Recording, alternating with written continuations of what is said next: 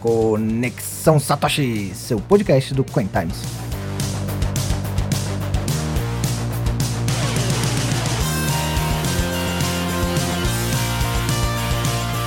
Senhoras e senhores, mais uma semana e continuamos vivos. E se estamos vivos, estamos aqui na Terra e tem que ter conexão Satoshi. E hoje a gente vai falar sobre economia compartilhada. A gente tomou um susto mês passado em São Paulo quando um, monte de bicicleta amarela surgiu aí pela cidade, ninguém tava entendendo nada.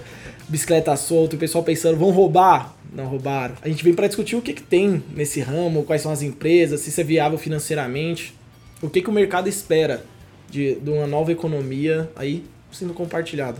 Mas a gente vai falar isso já já. Primeiro a gente tá aqui com nossos amigos, né? Separáveis de todo o podcast. E aí, Lemos? E aí, pessoal? E aí, Isaac, Neto, Bassoto, pessoal que tá ouvindo aí, é um prazer estar aqui em mais um Conexão Satoshi. E economia compartilhada não é aquela economia que você compartilha no Facebook, né? Nem nas redes sociais. Vai entender direito hoje o que é. A gente vai explicar, conversar um pouco sobre o tema. Espero que vocês gostem. Boa. E aí, Bassotinho? E aí, Isaac? E aí, Neto? E aí, Lemos? É muito bom estar aqui mais uma vez e principalmente quando é um assunto que a gente gosta de discutir, que é a economia compartilhada. Vai ser muito bom discutir as consequências, é, como surgiu com vocês. E é isso aí, vamos aí para mais um Conexão Satoshi. E aí, Neto? Fala aí, pessoal. Fala Lemos Bassotos, todo mundo que está ouvindo aí. Fala aí, Isaac. É, é um prazer tá- estar com vocês. É, eu compartilho tudo, tudo nessa vida, menos meus bitcoins. Ah, por favor, Eita, né? Sem julgamentos. Vamos ver se no final do podcast a gente muda a opinião dele, né?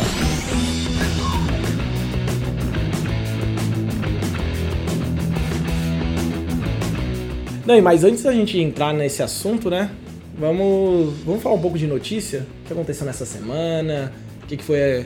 Saiu várias coisas polêmicas, coisas relacionadas a bancos, economia, Trump. Já trago a primeira que foi a CVM, que liberou que fundos de investimentos brasileiros começassem a investir em criptomoedas. É, na verdade ela não liberou, né? Ela liberou que os fundos não comprassem diretamente, mas indiretamente através de outros fundos no exterior. É, é uma. como se fosse um Inception. Você compra um fundo de um fundo que investe em outro fundo de criptomoedas. É uma conversa de doido. Parte dois. e a galera chama disso mesmo, é um fundo de fundos. É um fundo que investe em outros fundos. É tipo eu comprar do Neto, que vai comprar do Bassoto, que vai deixar com o Lemos. É, mas é uma notícia assim que é positiva, mas em termos de cotação, de preço de Bitcoin, não traz impacto, porque é, o mercado brasileiro ainda não tem um volume relevante para isso, mas é sempre bom aí ver que o governo está caminhando para essa direção de não proibir tudo, de, da ignorância, né? Eu acho que é uma boa notícia. É, eu acho que não vai ter muito capital institucional entrando agora nessa primeira leva. É, até porque não tem muitos fundos internacionais tão grandes investindo em cripto. Mas eu acho que já é um bom caminho de entrada. Acho que o pessoal tá começando a abrir os olhos para esse mercado e vendo. Tá aprendendo, né? É bem legal ver o, o mercado amadurecendo. Falando em mercado amadurecer, parece que o CAD ele já está investigando alguns bancos por conta de fechamento de contas de exchanges e também por conta de exclusão de alguns concorrentes, tipo ba- alguns bancos digitais, né? É, tá, tá apertando a garganta da galera aí que vive uma burocracia. E que isso não aconteceu só com a exchange, mas aconteceu com pessoa física também. Tem ver vários P2P aí no, no grupo lá do Bitcoin Brasil que tiveram conta encerrada. Mas eu acho que para isso a Bcrypto vai ser muito importante. A Bcrypto é a Associação Brasileira de Criptoeconomia. É, eu acho que quando você cria uma associação dessa para combater abusos do, do Estado, abusos de é, poder econômico dos bancos, você consegue melhorar o desenvolvimento do mercado de criptoativos do, e criptoeconomia aqui no Brasil.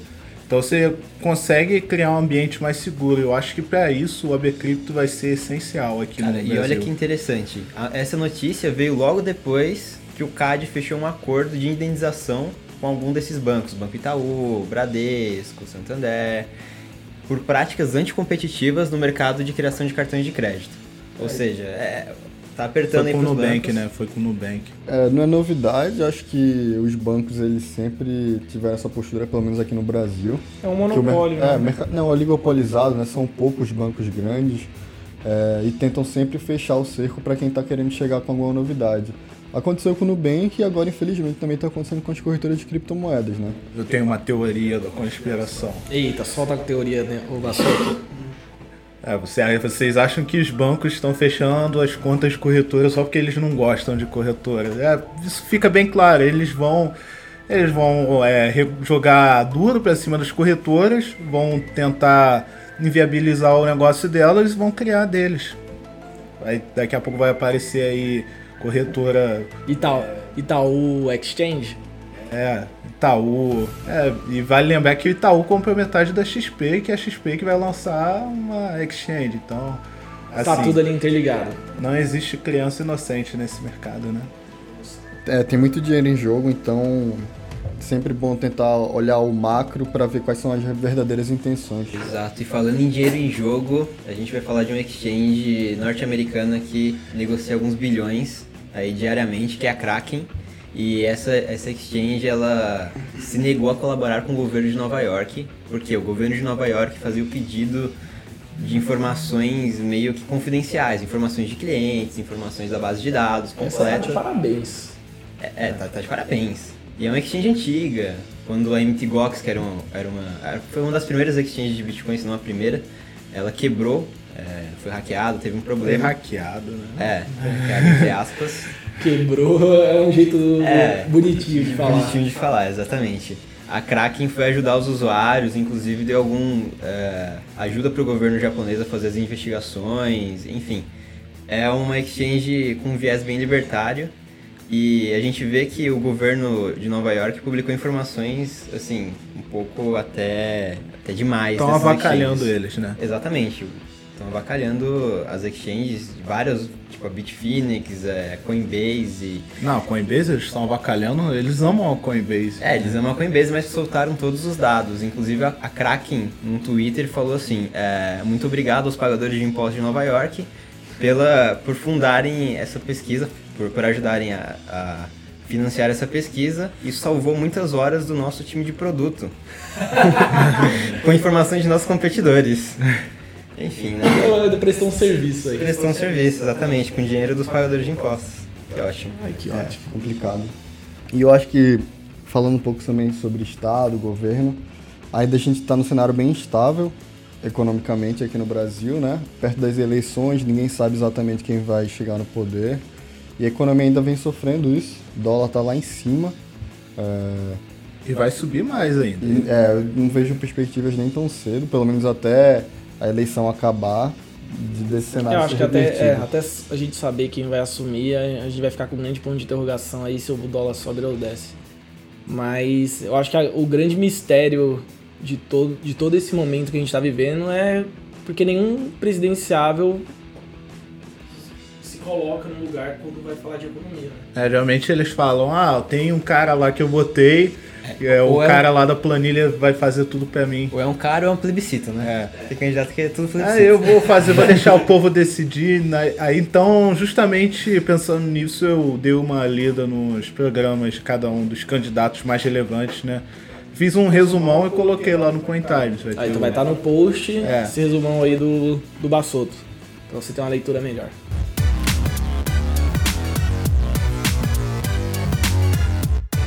E a gente, né? Depois dessa rodada de notícia, de conversa, de ba- de bate-papo pra abrir aí o Conexão Satoshi, a gente não pode deixar de ter o Monologuemos.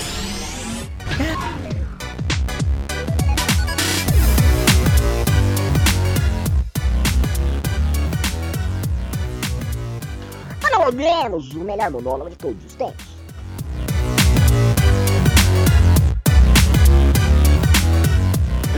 Será que vai ser a pergunta de hoje? Tô curioso. Tô curioso também. Não queria estar na pele do menino Lemos, não. E eu tô curioso. Manda bronca, Isaac. então, Lemos, já que o nosso quadro foi muito bem aceito, nossos ouvintes adoraram, teve já né, perguntas que eu separei aqui, o, a do César. Eu separei aqui a do César Mota. Ele enviou duas perguntas, uma sobre Bitcoin e outra e outra sobre investimento mesmo. E eu vou escolher a mais complicada para você responder aí. Então, o César perguntou por que, que a população não investe tanto e como mudar isso. Primeiro, valeu pela pergunta, César. Legal estar participando. É, pergunta muito boa. É, a gente falou sobre isso no último podcast do Educação Financeira. E depois daquela discussão, eu cheguei a alguns re- resultados, né? Por que isso acontece? Primeiro, a gente tem um problema cultural aqui no Brasil. É, culturalmente, nós temos uma economia que passou por muito, muito período, muitos períodos de inflação. É, então, é, fomos acostumados a investir em imóveis e em coisas, em bens duráveis para não perder poder de compra. Então, isso aconteceu é, quando a gente pega nossos avós, nossos pais, é uma mentalidade muito comum as pessoas investirem em imóveis achando que, que é o melhor tipo de investimento, quando na verdade não é. Então, acho que a cultura do brasileiro é um problema é, grave. É, a questão do governo também. Nós somos um, um país que paga uma carga. é, temos uma carga tributária muito alta, então a população paga muito imposto. É, isso acaba repercutindo no fim do mês, as pessoas têm pouco dinheiro para juntar e para investir. Então as pessoas acabam não correndo atrás de informação sobre investimentos. Por isso investem pouco. E outro motivo que eu vejo é a falta de educação financeira sendo abordada aqui no país. Para o brasileiro é um tabu muito grande falar sobre dinheiro em casa. É, e acaba faltando esse, esse tipo de educação, acaba faltando essa informação em casa e as pessoas realmente não correm atrás. Acabam correndo atrás quando precisam muito, quando estão apertados financeiramente, quando precisam na última hora, no último momento, né? E não se planejam. Então são esses três aí principais motivos que eu vejo porque o brasileiro não investe tanto. Mas a gente tá aí tentando mudar isso espero que os textos do Coin Times e o podcast ajudem você.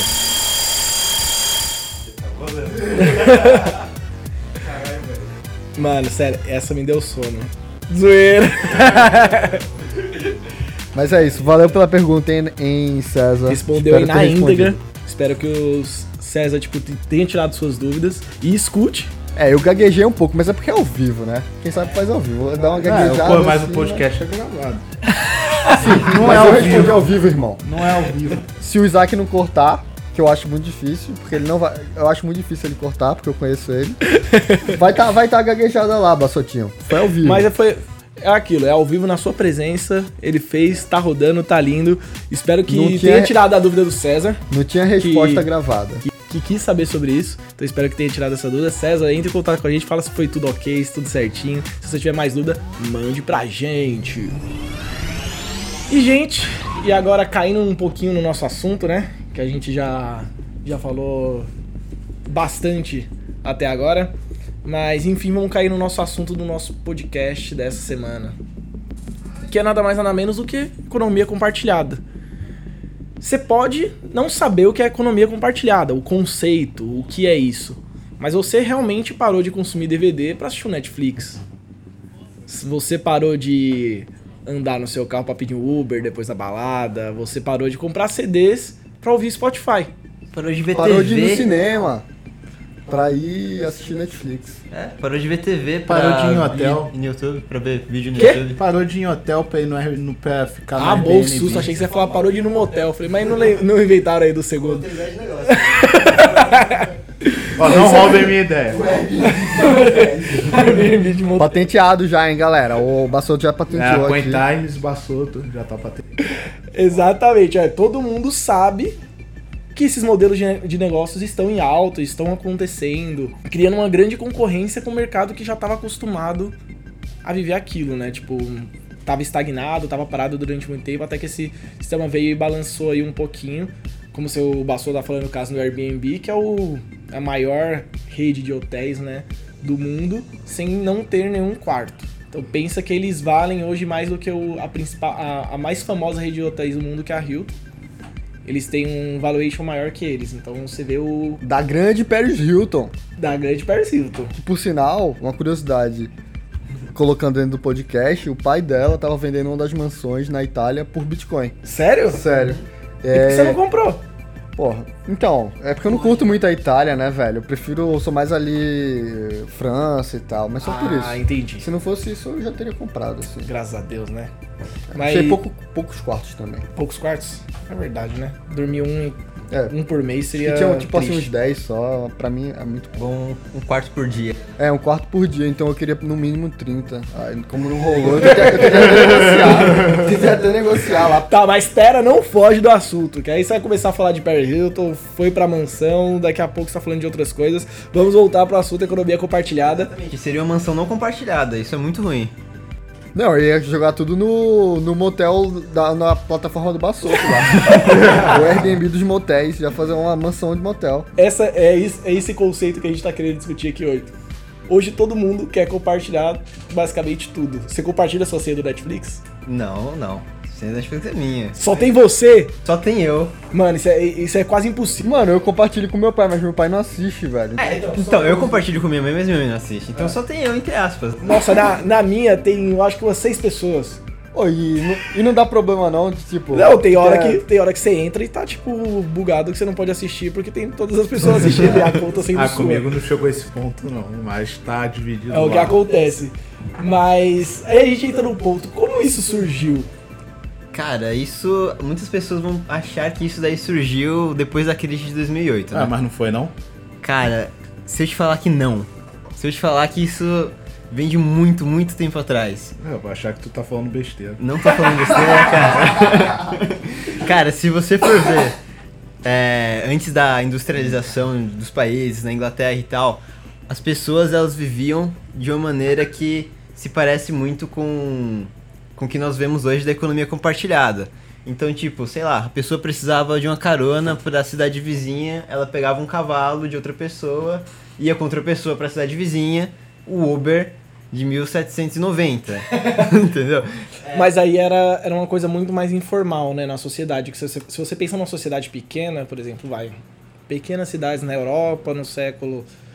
séculos passados, tipo, tinha poucas pessoas. Mil pessoas. Né? É, então, máximo. é, a você, grande tinha como, questão... você tinha como ter um pouco de controle sobre isso. A grande questão é a confiança, né? Porque mesmo se uma pessoa viesse de outra cidade, Eles muitas acab- vezes você acabava Acabava emprestando, emprestando, exatamente, porque a pessoa não poderia fugir muito dali, né? Agora, sei lá, numa cidade como São Paulo, milhões de habitantes, o cara se perde ali no meio. Não tem como você ter confiança, a não ser que você tenha algum tipo de ferramenta tecnológica. E aí que começa essa ideia de, pô, vamos compartilhar, mas como que a gente pode fazer isso? Além dos nossos famílias, é. Além da nossa, da nossa família, além dos, dos nossos amigos. Como que a gente pode começar com isso? Então começam várias histórias de pessoas utilizando tecnologia para fazer isso. Cara, eu acho, eu acho que o primeiro serviço realmente de economia compartilhada que eu usei, eu posso ter, tá esquecendo de algum, mas eu acho que foi o Uber. É, porque foi uma puta revolução, eu usava só táxi, e depois você... Não, tipo, an- antes, né, quando eu era pequeno, eu só- andava de bicicleta, velho. Andava Ou a pé pé, ou de fusão. O cara andava de táxi. Não, eu tô comparando, tipo, hoje em dia, nossa circunstância, que eu preciso pegar o que eu antes precisaria pegar um táxi, hoje eu- em dia eu substituo por um Uber.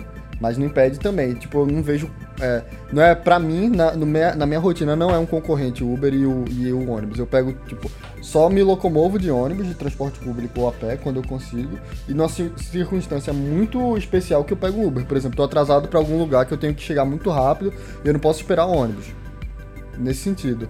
Ou tá chovendo bastante, eu preciso chegar no lugar e não, não posso ir de bike, não posso também ficar esperando ônibus. São situações ímpares. É, eu assim. acho que um, um ponto que o Neto tocou ali, que ele falou que, ah, isso acontecia lá atrás, né? Mas.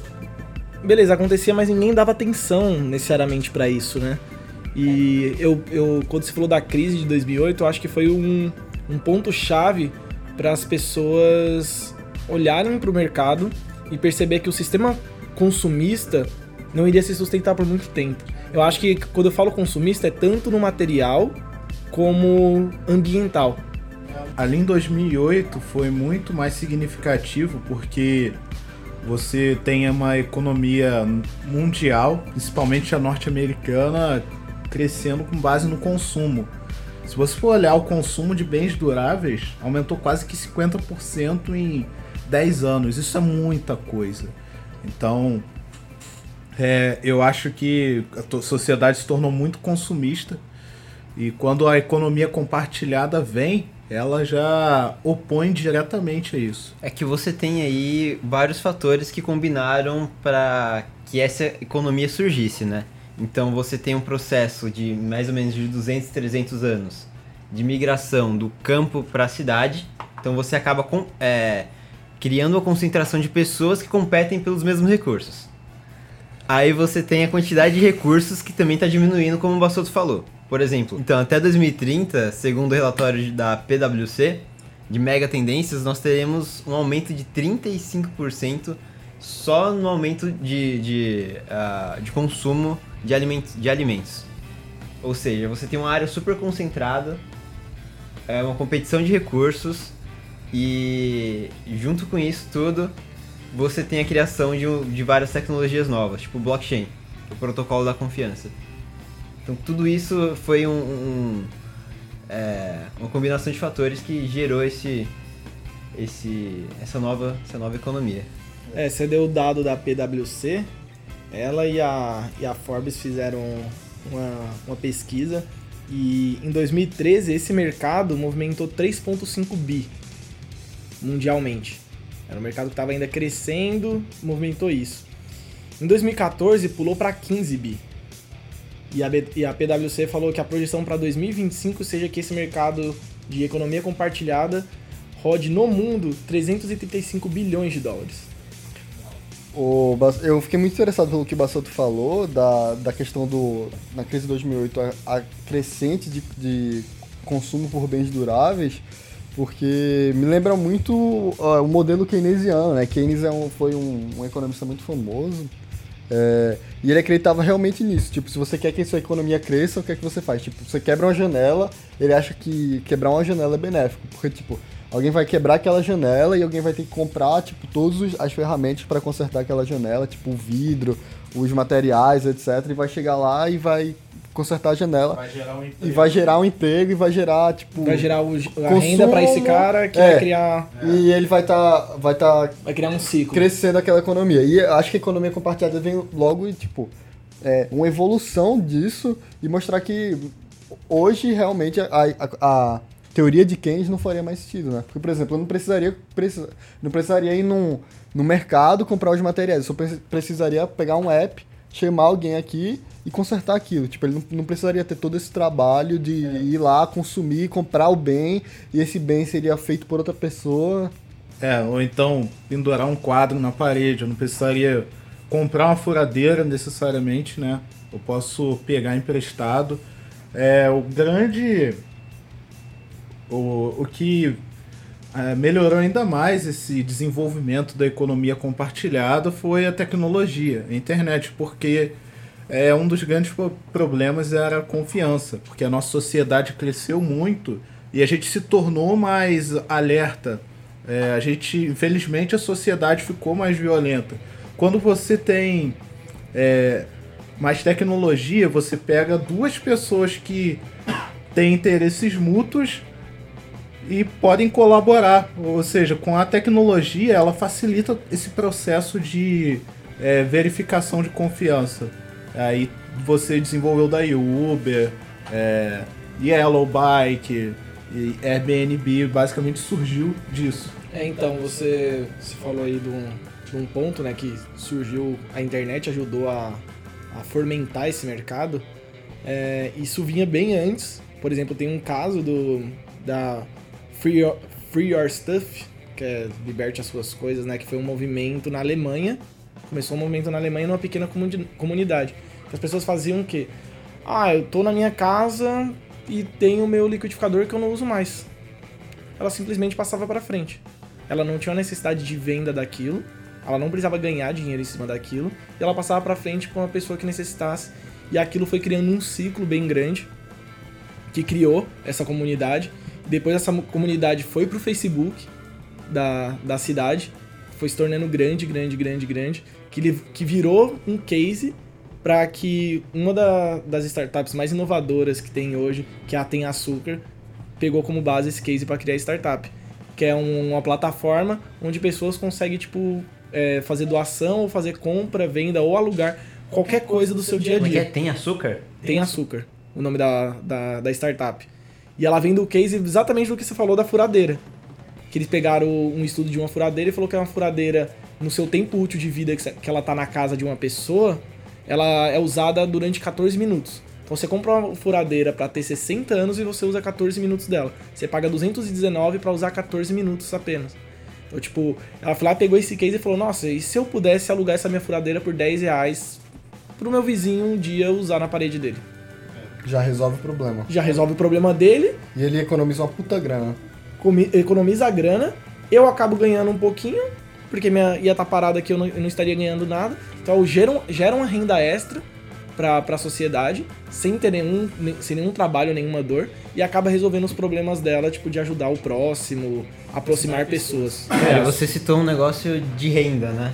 Eu trouxe um dado aqui que mostra que desde 1900 e 1960, desde 1960, a renda do cidadão norte-americano não cresce de acordo com sua produtividade.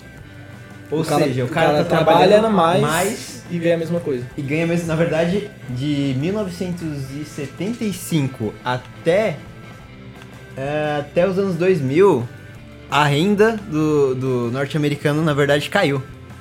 Ou seja, Nossa, que bizarro. E É o bizarro. consumo deles aumentar. E, sa- e sabe o que é mais, e sabe o que é bizarro também? Que me motiva muito no jeito que eu invisto hoje em dia. Sei que não é o tema, mas pegando o gancho do que o Neto falou.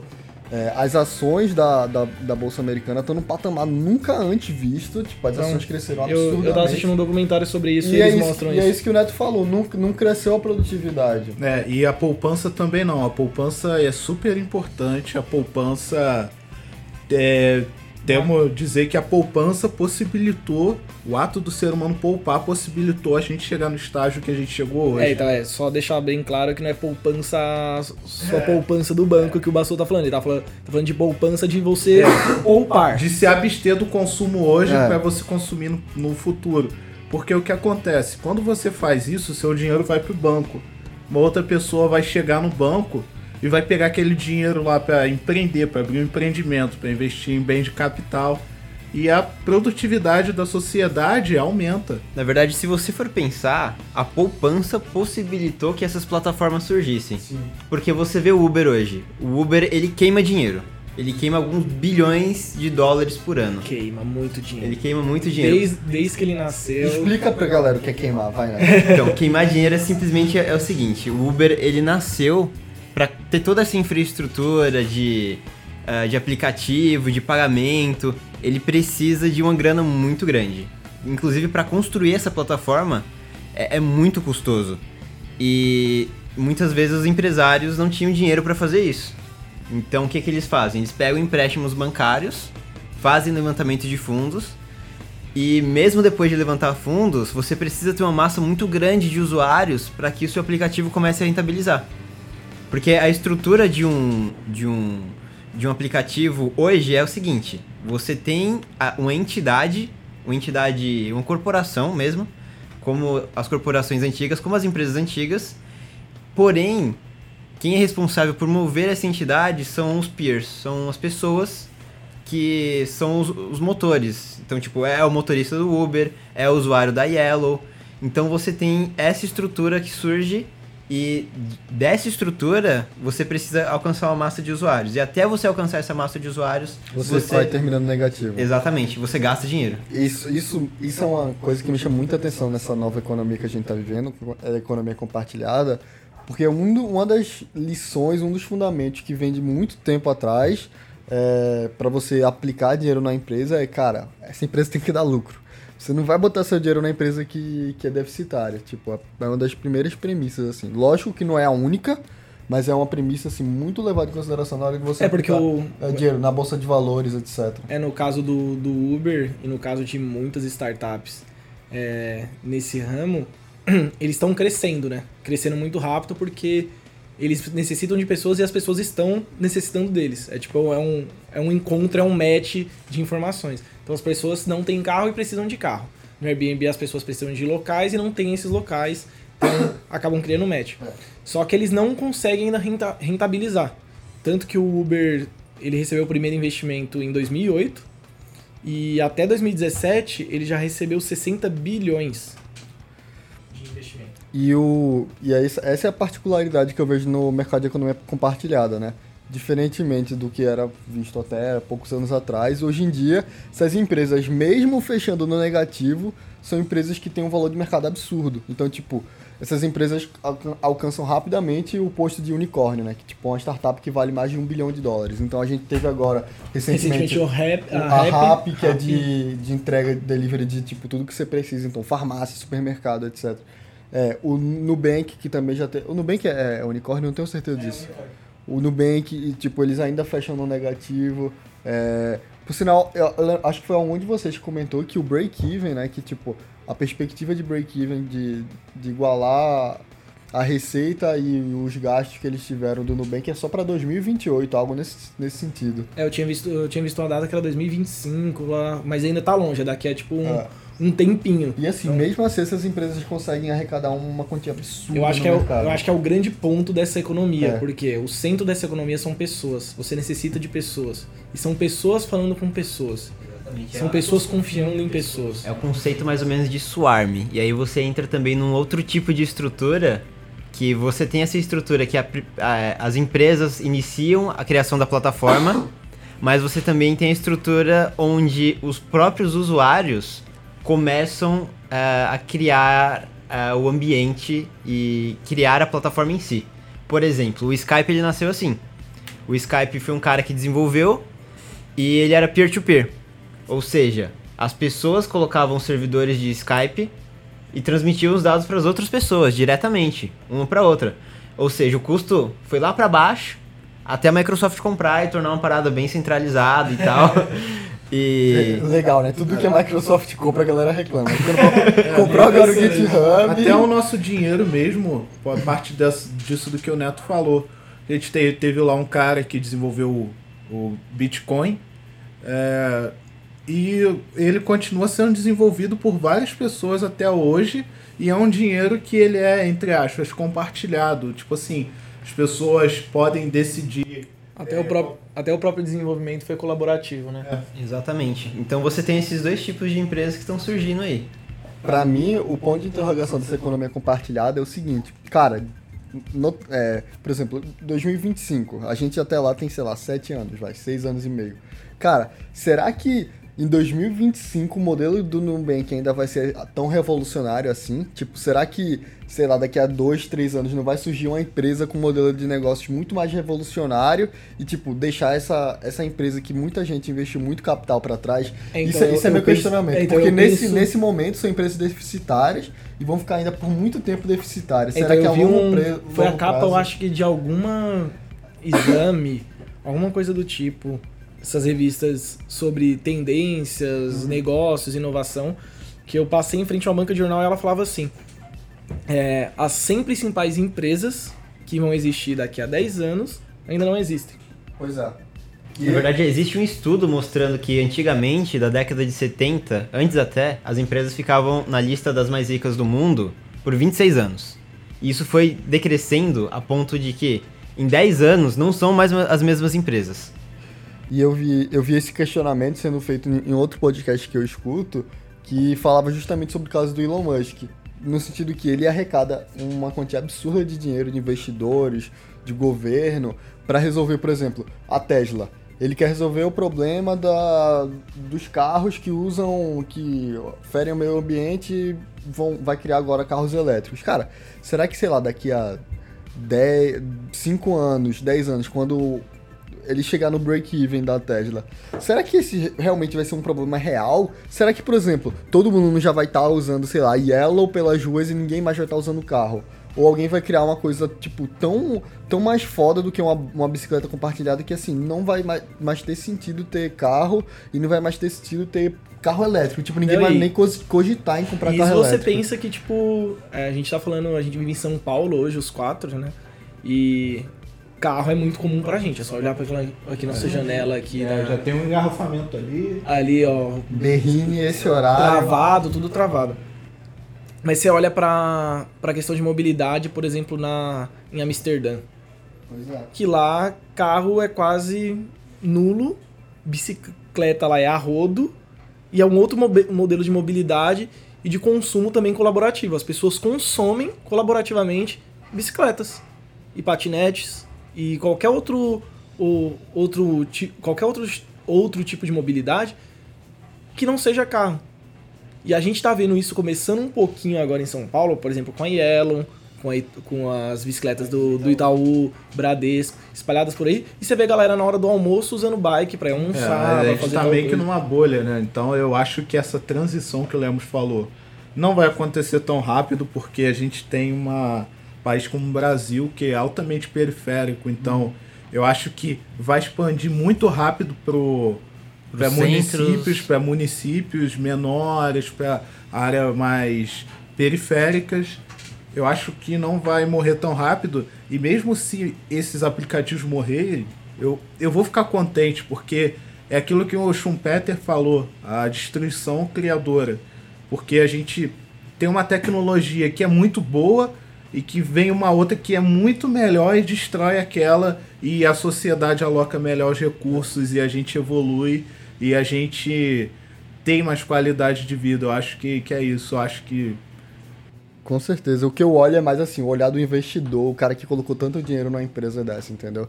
Porque eu acho que o problema que a gente tem. Eu acho que é o, eu acho que é o É. grande valor É. que a empresa entrega. É. Ele não tá mais só comprando. Uhum. Tipo, ele só não tá, ele não tá mais só colocando dinheiro. ele tá comprando a ideia. Ele tá comprando a ideia, ele tá comprando o valor da empresa, a É, proposta. pode ser isso. Ele tudo vê, isso. ele vê, tipo, diretamente uma melhora na, na qualidade de vida dele, do país dele, das pessoas ao redor dele, por É, isso que porque, ele por exemplo, dinheiro. o Uber é hoje é um aplicativo que liga motorista a pessoas, mas a proposta mesmo dele, concreta, real, são carros autônomos. Exatamente, mas aí você acaba com essa ideia de compartilhamento um pouco, né? É. Porque a pessoa já não tá mais compartilhando o carro dela. Tem uma empresa que compartilha o carro dela. É, seria uma coisa mais centralizada. Né? Eu, Exatamente. eu acho que não chega a ser centralizada, porque, por exemplo, a GM tá fazendo hoje isso. A GM começou a fazer teste nos Estados Unidos, onde é, ela não. Agora ela não coloca, tipo, o carro na, na garagem dela, né? Que é como chama as garagens das. das, das Das montadoras. das montadoras e ela vai lá e coloca à venda. Não, ela colocou pra alugar. Então cria outros modelos de negócio que, tipo, você pensa rápido e fala, ah, isso não é colaborativo porque não tem uma pessoa passando pra outra.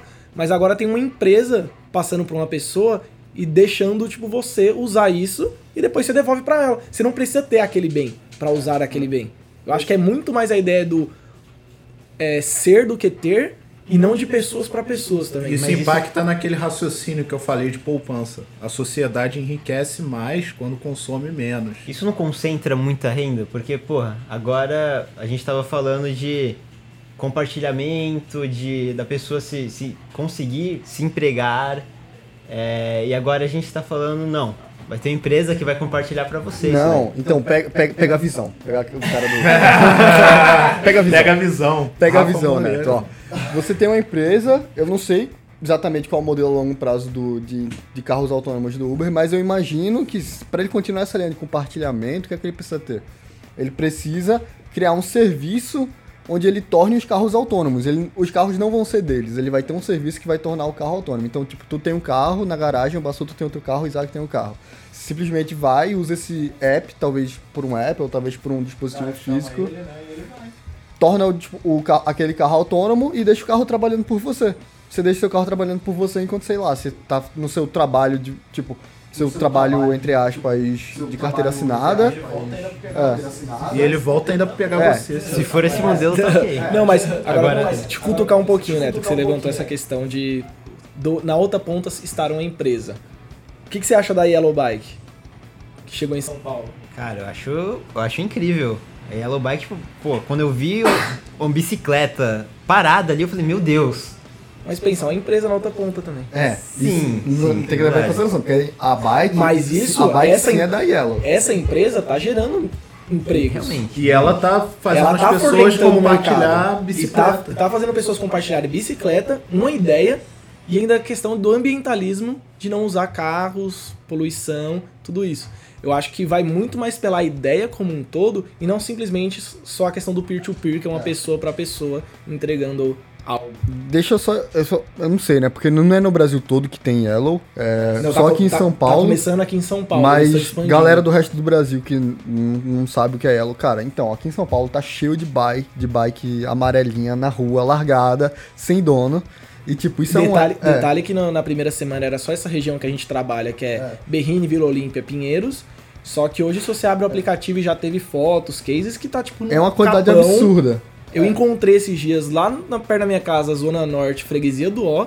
Eu olhei, tinha uma ela lá. Mano, tá com, muita, tá com muita bike em São Paulo todo. E tipo, como é que funciona? Basicamente você tem um app, se chama Yellow, o nome do app. Você escaneia um, um QR Code que tem naquela bike e você paga, tipo, Um É, real, um real a cada 15, minutos que você anda na bike. E tipo, você pode largar depois a bike em qualquer lugar da cidade, não tem. Contar que o, hoje a passagem do busão aqui em São Paulo tá 4 contas. É, tá quatro conto a passagem de busão, então faça aí, faça aí as contas. É, eu ir de. Eu vou de Yellow sempre pra casa. É, você gasta dois reais, vai pedalando ali na agilidade e gasta menos É. tempo do que de ônibus. É Trânsito, tem a questão do trânsito É, ainda. e aí você, você compra uns créditos com, através do seu cartão de crédito, então tipo, você fica É consumindo esses maravilhoso. créditos. E as, e as pessoas, elas, tipo assim, a bicicleta não é delas, mas tem casos, infelizmente, de vandalismo. E as pessoas se unem contra esses casos de vandalismo e, tipo, é como se fosse uma agressão contra elas. Eu acho que isso é muito. O, o Lemos comentou da Yellow, né? Explicou um pouquinho do que é Yellow. E tem outros, outros também, que a, a Yellow, além de tra tá trazendo bike, ela tá testando agora patinete e. e Patinete skates, elétrico, né? Patinete elétrico, que já é uma coisa que tá acontecendo na Califórnia. Na Califórnia, tipo, tem uma porrada de patinete largado lá e a pessoa só pega. E é bem. Quando você vê assim, é até curioso. que Você vê o pessoal passando aplicativo na bike e tudo. Mas existe outro, vários outros modelos como esse, né? É, tem até um que se chama Range Umbrella, que eu achei pesquisando, tipo, nem sabia que existia. Que é o quê? A gente tá em São Paulo. Quem aqui anda com guarda-chuva? Porra, eu tive que comprar um guarda-chuva hoje, Zá. Eu comprei um guarda-chuva hoje, Quanto você velho. pagou nos guarda-chuva? 15 pila, é chinês. 15 pila chinês que vai quebrar, Vai quebrar um amanhã. mês. Eu espero que não quebre. Então, tive que comprar hoje. Tava Esse daí é, é tipo, é um aplicativo que você, que você baixa e você aluga um guarda-chuva por um real. Ô, mas como é que funciona? É que eu pego? Você pega em alguns pontos, eles eles estão deixando em alguns pontos chaves da cidade, tipo estação, Nossa, velho. Mano, É só uma caixinha que você vai lá, Por algumas coloca, horas. pega, usa, depois vai lá e devolve. por algumas horas você me economiza um, um hambúrguer do Mac. Pô, eu tava com- até com vontade de comer um McDonald's hoje. Não vai rolar, porque eu comprei guarda-chuva. E tem outros modelos, tipo, que nem. Tem modelos de roupa já que você chega no local e você paga, tipo, 50 conto e acaba pegando várias roupas. É, tipo, às vezes é uma roupa que custa 10 ou 20, mas você acaba é, meio que ajudando o ecossistema, que é o caso da House of Bu- Bubbles.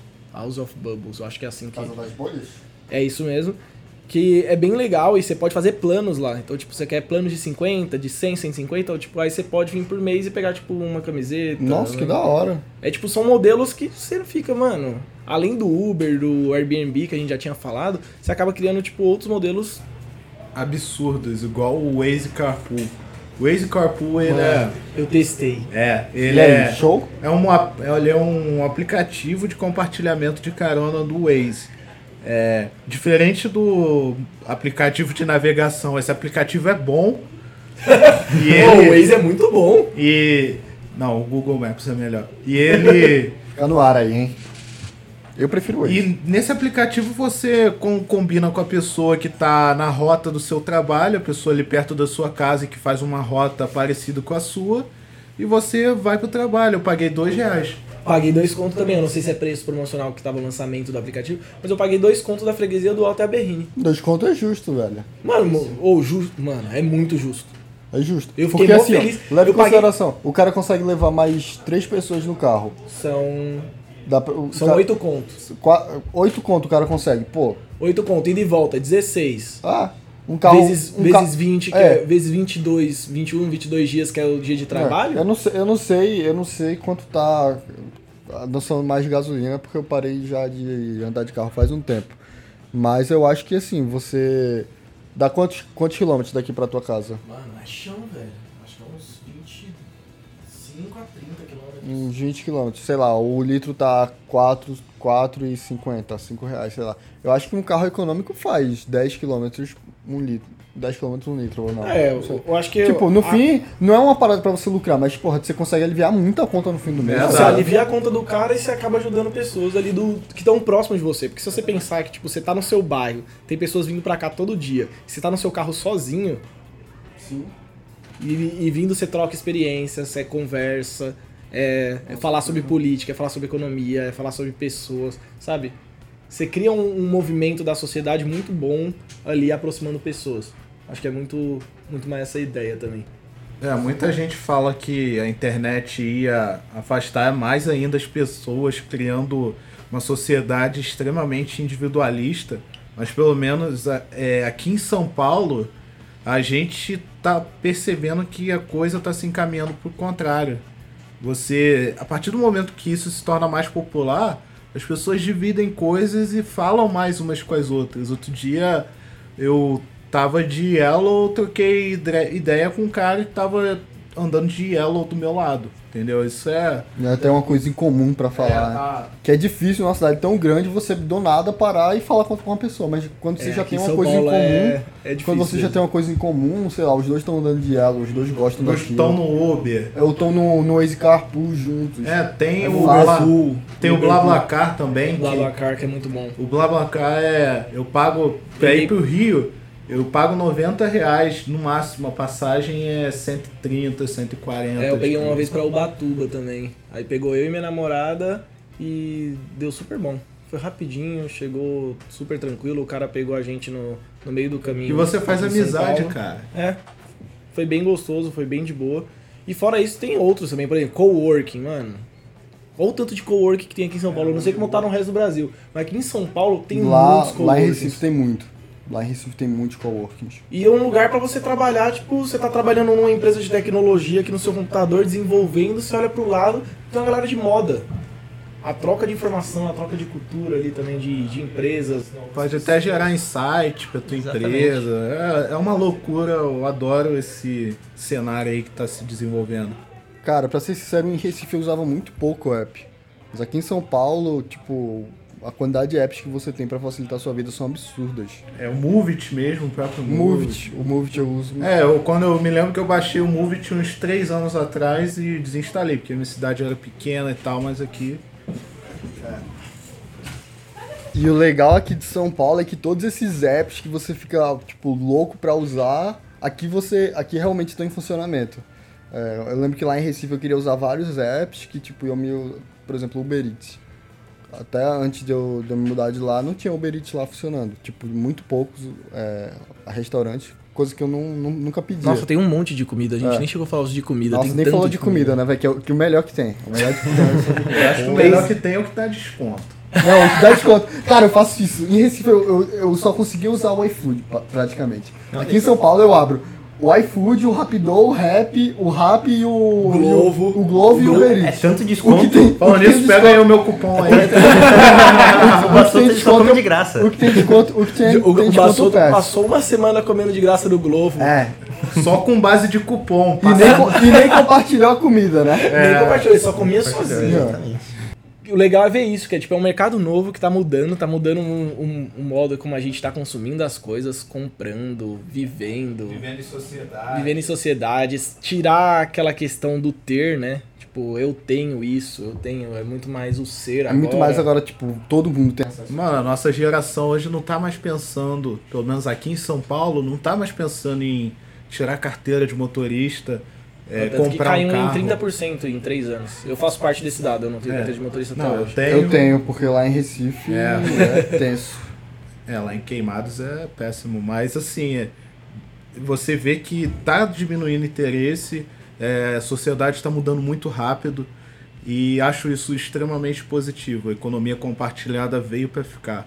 Eu também acho que isso, tanto que eu tenho um texto falando economia parti- compartilhada é o futuro aqui no Coin Times, que eu acredito fielmente nesse modelo, que eu acho que tá incomodando gente grande aí, tá incomodando vai, rede de hotéis, incomodou muito taxista aqui em São Paulo, tá começando a incomodar os bancos. É, é natural, sempre vai ter resistência. E a sempre própria Yellow vai incomodar o Uber, porque agora pra corrida pequena eu vou de Yellow ao invés Exatamente. de Uber. Vai ter, vai, vai ter muita coisa ainda, a gente vai falar muito disso. A gente vai falar mais disso também no Coin Times. A gente tá sempre falando sobre empreendedorismo. Eu acho que essa vertente de empreendedorismo e inovação é muito grande. E é com isso que a gente fecha esse assunto, é, recomendando esses textos. É, vamos deixar tudo linkado no post. Textos, livros, tudo vai estar no post. É, aí. o Neto tá lendo um livro aqui. Exatamente. Enquanto faz o podcast. é, sobre economia compartilhada do Kirko. Deixa eu ver o nome dele. Tá aqui bem. atrás, Kirkus Reviews, isso aí? Não, esse aqui esse é o é o review. review. Sei lá, vai que sobrenome do cara é isso. Enfim, a economia Enfim, compartilhada. é, a gente vai botar. vai o link. todos os livros.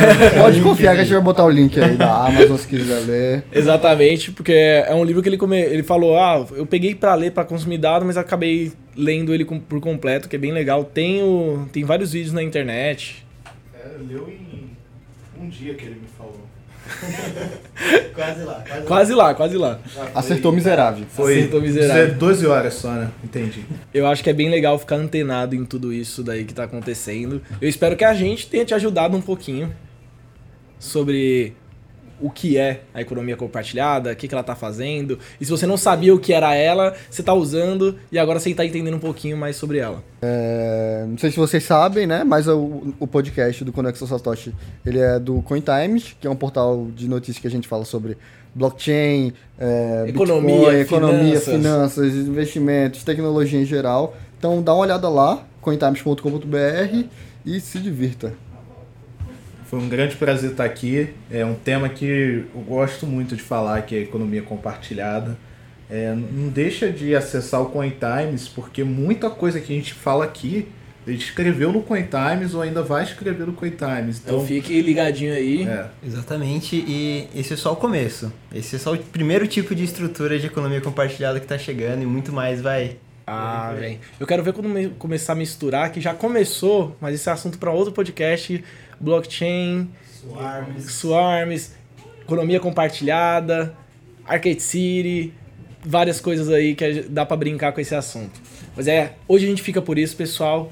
É, siga as redes sociais do CoinTimes, se inscreva no nosso canal do, do YouTube, é, siga a gente no SoundCloud também para não perder nenhum canal, para não perder nenhum episódio do podcast. Escute os outros também. É, Esse já é o vários. oitavo, então tipo já tem bastante podcast aí pra dar uma ouvida aí durante a- o trânsito de São Paulo, do Brasil, É, de onde você da estiver onde aí. você estiver no caso, Quando né? estiver no avião, esperando pra fazer conexão, falando nisso, hoje eu vou de aula. no Aí, ó, banheiro. vai de elo pra casa, vai escutando podcast. É, também. escutando podcast.